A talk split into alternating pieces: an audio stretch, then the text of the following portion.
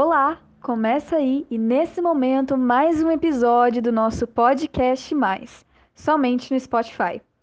O assunto da vez é Bem, na verdade, você já observou pelo título. Falarei sobre a China, da desordem ao protagonismo. Bora lá?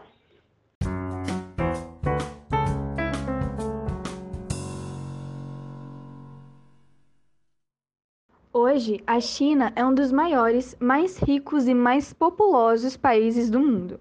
Em 70 anos, passou de uma condição agrária e politicamente dividida, marcada por guerras e revoluções, para uma grande potência mundial.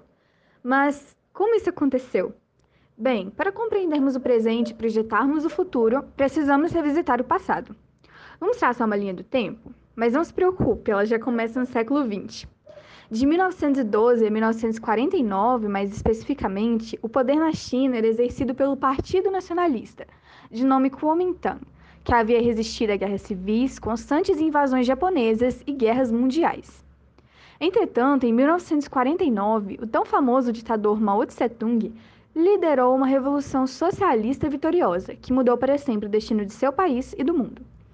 Ele era líder de guerrilhas que atacavam o governo republicano chinês desde 1920 e, enfim, conquistou grande apoio popular para derrubar os governantes. Uma vez no poder, Mao deu início a uma série de reformas profundas e aceleradas, que levariam a nova China a enormes conquistas e gigantescos desastres.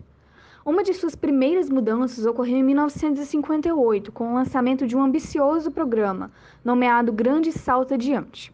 Ele impunha, primeiramente, uma radical reforma agrária que levou à expropriação de grandes latifundiários e à divisão de suas terras pelo Estado comunista. Também almejava acelerar a produção industrial e a urbanização do país, ao remanejar forçadamente dezenas de milhões de famílias do campo para grandes centros urbanos, ou seja, de áreas mais produtivas para menos produtivas. Pois então, essa violenta iniciativa resultou em repressão sobre o povo e não expressou um aumento significativo na produtividade.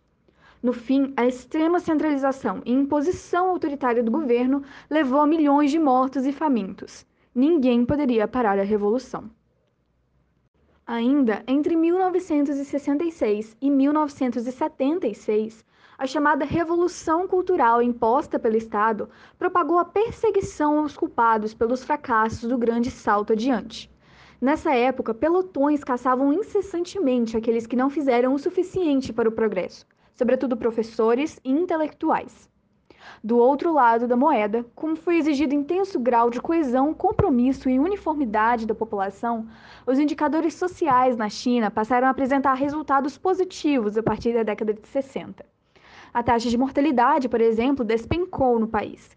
E a expectativa de vida de 1960 a 1978 foi ampliada de 43 anos para 66 anos.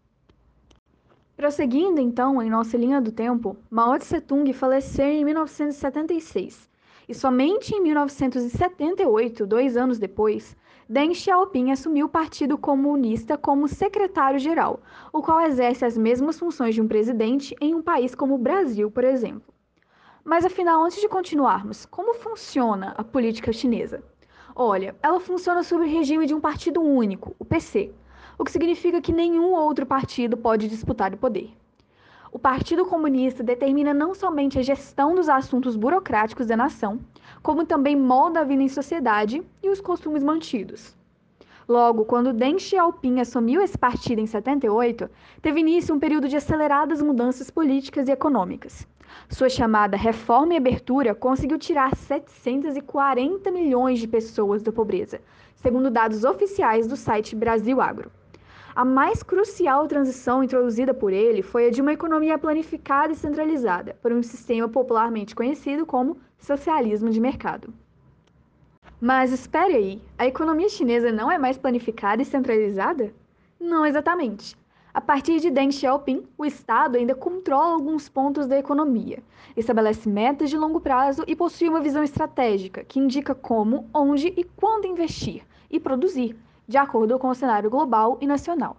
Porém, certos setores podem ser e são explorados por entes privados, e a lei da oferta e da procura regula os preços dos produtos comercializados dentro e fora da China. Essa abertura relativa contribuiu para aumentar sua capacidade produtiva e fomentar novos métodos de gestão. O produto interno bruto do país, por exemplo, que havia crescido pouco mais de 5,1% em 1981, cresceu 15,1% em 1999. Percebeu a mudança? E já adivinhou que aumentou essa produtividade? Bem, a China basicamente flexibilizou os direitos trabalhistas e violou a propriedade intelectual individual o meio ambiente e os direitos humanos. Consequentemente, atraindo grandes multinacionais, ocorreu uma produção em massa na China, que levou os preços de seus produtos a ficarem baratíssimos em relação a outros mercados, dando para o país uma fantástica competitividade no mercado internacional. Quem nunca encontrou a famosa frase Made in China em algum produto?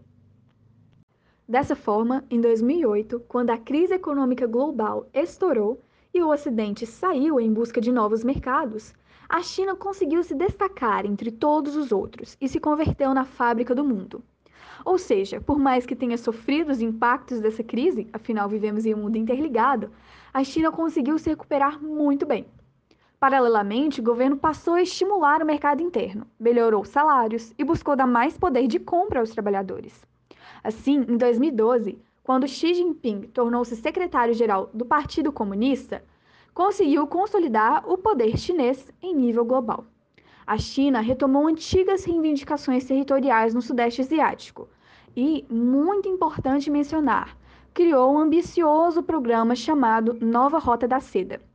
Esse projeto basicamente pretende ligar o mundo por meio de novos portos, aeroportos e estradas construídas pela China ou em parceria com empresas chinesas chineses avançaram em novos mercados não somente na Ásia e na África, mas também na América Latina. E isso mexeu com os interesses de outro gigante mundial, os Estados Unidos. Criou-se então uma forte rivalidade entre Pequim e Washington, a qual podemos claramente perceber atualmente.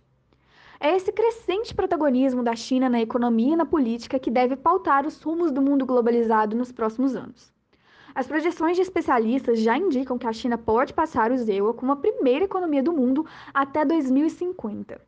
Agora, a China encontra novos desafios. O principal deles talvez seja, justamente, o de diminuir a dependência em relação ao comércio exterior das multinacionais e tentar elaborar uma economia semelhante à ocidental, baseada no consumo interno, na tecnologia de ponta e nos serviços. Qual é a conclusão que tiro sobre tudo isso? simplesmente que uma mudança na ordem mundial, hoje ainda dominada pela preponderância dos interesses americanos, trará consigo um rearranjo de forças, com consequências para todos os envolvidos. E é com essa reflexão que finaliza o episódio. Muito obrigada pela audiência e até a próxima.